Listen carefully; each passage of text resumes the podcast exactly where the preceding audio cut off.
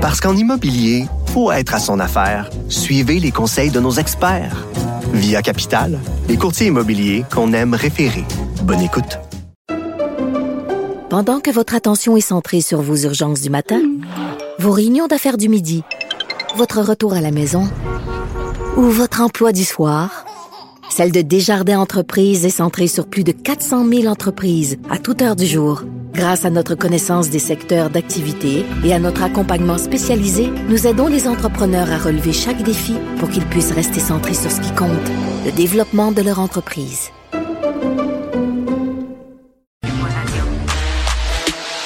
Philippe Richard Bertrand. Est-ce qu'il y a quelqu'un qui calcule? Je capote. T'imagines combien ça coûte? Entrepreneur et chroniqueur passionné. Et ce de plus? Philippe Richard Bertrand. Philippe, euh, bonjour. Salut Benoît. Alors, euh, toi aussi, tu t'intéresses euh, au, à la revitalisation du centre-ville de Montréal. Plein d'idées, ça foisonne à l'hôtel de ville. L'administration Plante trouve des solutions réelles à des problèmes concrets. Ben, en fait, c'est 10 milliards, c'est un, excuse pas 10 milliards, c'est, il y a plusieurs milliards qui vont être investis dans les 10 prochaines années. c'est un plan quand même d'un milliard, Benoît, sur 10 ans. Euh, il y a là-dedans des, euh, des, logements sociaux. Pas très loin de Cube Radio, hein, pour ton information, là, sur Maison-Neuf-Est, au coin de Berry. On parle de 700 logements sociaux qui seraient mis dans l'îlot des voyageurs. Ben, écoute, ça fait combien de temps que ça dure? Là? Il y a, on, a, ça fait 15. on a mis des centaines de millions là-dedans, 300-400 millions euh, perdus dans l'îlot voyageurs. J'espère que ça va Mais se un, Si tu te rappelles, c'était un cafouillage de Lucam à l'époque. C'est Lucam qui s'était enfargé, qui, qui, qui avait décidé de devenir un développeur immobilier. Je pense qu'il devrait se concentrer sur euh, l'éducation. Mais là, on va vraiment revitaliser cette partie-là. Ça va faire du bien à, au quartier qui est, qui du centre-ville, qui est à côté du parc Émilie-Gamelin. Ça, ça va faire du bien. Euh, ce que j'ai pas lu, par contre, c'est quelque chose sur l'itinérance, parce qu'il y a un très grave problème d'itinérance euh, dans le centre-ville de Montréal. dans le quartier, encore une fois, pas loin de Cube Radio, là, dans ce qu'on appelle le village. Euh, c'est extrêmement désagréable de s'y promener. Là. Juste d'aller prendre un café, c'est c'est pas très donc quand mon fils vient me rejoindre à la station il a beau jouer au football être euh, très, gros euh, j'aime pas ça quand il vient par le métro Berry. Oh papa il est capable de se défendre. Ah, il a quel âge? 17 ans. Ah, il est correct. Ah, arrête de t'inquiéter.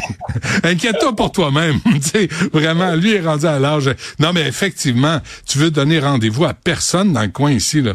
Mais à personne. Tu sais, puis euh, t'as vu le restaurant passé composé qui vient de fermer?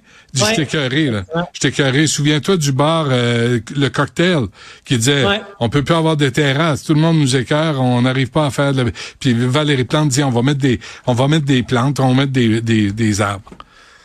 Mais encore une fois, ben il faut y aller étape une étape à la fois. Là, il y a un plan, il y a sept idées qui ont été générées par l'administration Plante. Dans, dans, moi, je les ai regardées, les idées, il y en a des bonnes, il y en a qui me plaisent pas, mais c'est une question personnelle. Lesquelles? Mais on peut pas, on peut pas laisser le centre-ville. Ben non, c'est clair. Lesquelles sont bonnes, euh, selon toi? Ben, l'idée des, des euh, tu sais, de, de tu sais, les, euh, voyons, l'îlot des voyageurs, les 700 logements sociaux en plein centre-ville, ça, c'est une excellente ben oui, il t'attend. Après ça, d'aller s'occuper, de piétoniser un peu plus le vieux Montréal. Bon, ça va, ça va faire suer bien des gens, mais c'est un endroit extraordinaire pour se promener, pour aller prendre un verre, pour aller manger. Donc, de redynamiser un peu le vieux Montréal. OK, mais excuse-moi, mais vas-tu prévoir des endroits où on peut laisser la voiture sans se faire voler, sans se faire frauder, sans se faire arnaquer? Tu sais, si tu fermes des rues, c'est quoi le plan, le plan B? Oui, mais dans le Vieux-Montréal, il y a des places de stationnement. Oui, elles sont payantes. Est-ce que, est-ce que l'administration Plante va faire un deal avec l'administration portuaire? Mais il y a des super belles places de parking dans le port. Le problème, c'est que c'est 25 par jour. Ah oui, c'est le fédéral qui gère le port, c'est, c'est, la ville qui gère la rue. C'est, c'est toujours pareil. Oui, mais, mais encore une fois, Benoît, je voulais faire ça positif aujourd'hui. je me suis dit que c'est déjà un bon pied. Tu sais, on s'en va dans la bonne direction. Après ça, on va voir, là, tu sais, parce que euh, un plan d'investissement d'un milliard sur dix ans, le calculé comme tu veux, c'est 100 millions, là, tu sais, c'est beaucoup d'argent. Alors, j'espère que ça va redonner des lettres de noblesse parce que moi, je viens de la rive sud. J'ai grandi sur la rive sud. Puis quand je pouvais aller dans la grande ville, dans le centre-ville comme TQ, là, je trouvais ça, j'étais émerveillé de la rue Sainte-Catherine. Mais, euh, oui, mais c'est une autre époque, c'est fini cette époque-là. Euh, qu'est-ce qu'ils est-ce qu'ils assurent la sécurité des gens? Est-ce qu'ils vont euh, combattre les les, les, les chantiers qui sont déserts? Tu sais, les niaiseries, là, d'appeler là, quand le cône est là depuis 24 heures, puis qu'il va s'envoler par magie, ça marche pas, là. Il y a eu autant de cônes depuis, tu sais, le, sommet des conneries. là. Ça n'a rien, rien fuck all donné. en fait, je pense qu'il faut mettre une pression sur les entrepreneurs qui travaillent dans le centre-ville, que ça soit celui qui fait la voirie, celui qui fait les, la canalisation ou les développeurs immobiliers.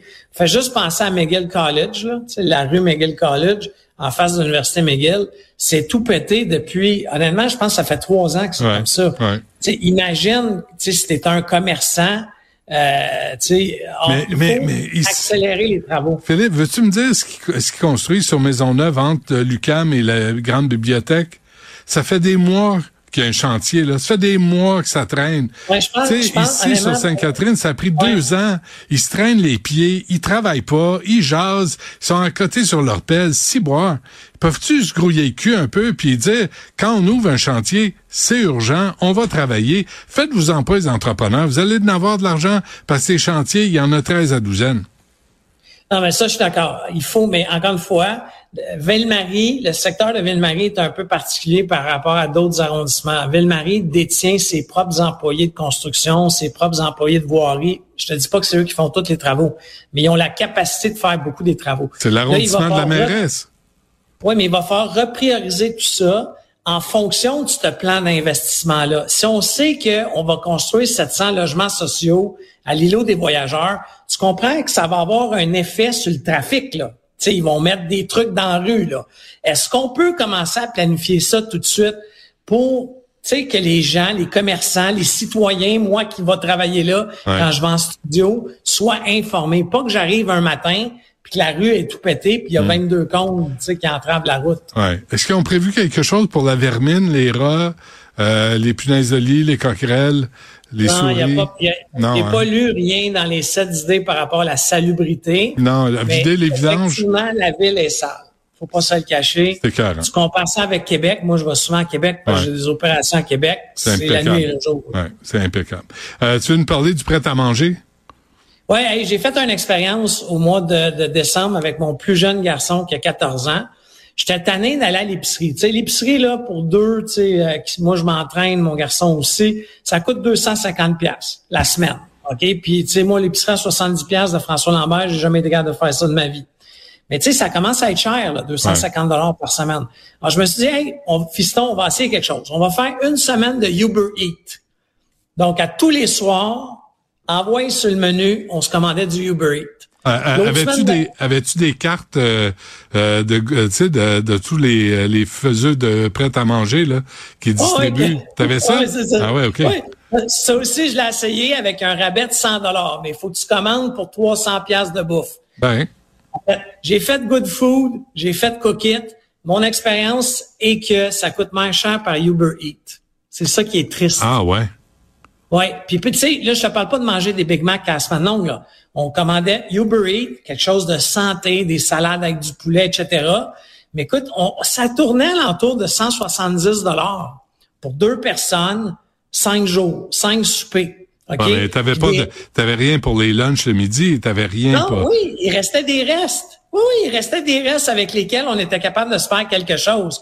Donc, mon expérience à moi m'a dit que Malheureusement, ça va mieux, ça coûte moins cher d'aller sur Uber Eats. Là, je fais peut-être partie des privilégiés, je veux pas frustrer personne, c'est peut-être pas tout le monde qui a cet argent-là, mais pour moi, là, le fait d'avoir à cuisiner, chercher mon garçon, Uber Eats, la formule fonctionne, mais les prêts à manger sont en perte de vitesse, les cookies de ce monde, etc.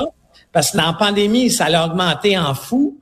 Sauf que là, les gens commencent de plus en plus à se faire de la popote à la maison, hmm. ce qui fait en sorte que ces, ces compagnies-là, qui ont aussi élevé des fonds phénoménales, parce qu'il y en a qui sont publics en bourse, etc. Mais c'est drôle de voir ça parce que on, on, on, malheureusement, avec la commande que je faisais euh, chez Métro ou IGA, je perdais tellement de nourriture. Mais, le mais il y en a, mais, mais il y en a du prêt à manger dans les supermarchés? Oui, mais tu as-tu goûté? non. Tu sais, le sushi qui a été fait il y a trois jours, là. Ah oui, non, mais il y en a qui le font sur le, le, il y, a, y a un IGA, il y a Métro, il y a Provido, il y en a plein. Mais, mais, vraiment... non, ah non? Non, non, en tout cas, ben, pour mes goûts personnels, ben non, ben... pour mes goûts. Mais c'est vrai qu'il y a, moi, j'appelle ça des petites barquettes. Là, J'achète des petites barquettes préfaites. Ça coûte en moyenne 6 à 7 dollars. Mmh. Mais ça, tu vois, mon fils adore ça pour ses lunchs. Mais pour le, le souper, j'aime encore la, la, tradition de se faire à manger. Mmh. Mais encore une fois, euh, ces prêts à manger-là euh, semblent être en perte de vitesse financièrement. Puis moi, j'ai hâte de voir, parce qu'il y en a beaucoup sur le territoire québécois. Il y a des entreprises québécoises là-dedans il va te avoir une conciliation, il va te tu sais, Coquette, là, c'est rendu à 30, 40 millions de chiffre d'affaires. Qu'est-ce qui va arriver dans le paysage québécois de, de ces prêts à manger-là? Hmm. Alors, ah, tu peux remplacer ça par deux hot dogs estimés, puis euh, tout est correct. C'est bon. C'est bon, par contre. Ouais, off, ouais. Euh, oui, non, c'est bon, mais c'est pas bon pour nous autres. Hein? Oh, la santé, faut faire attention. Euh, Philippe Richard, merci. À demain. À demain.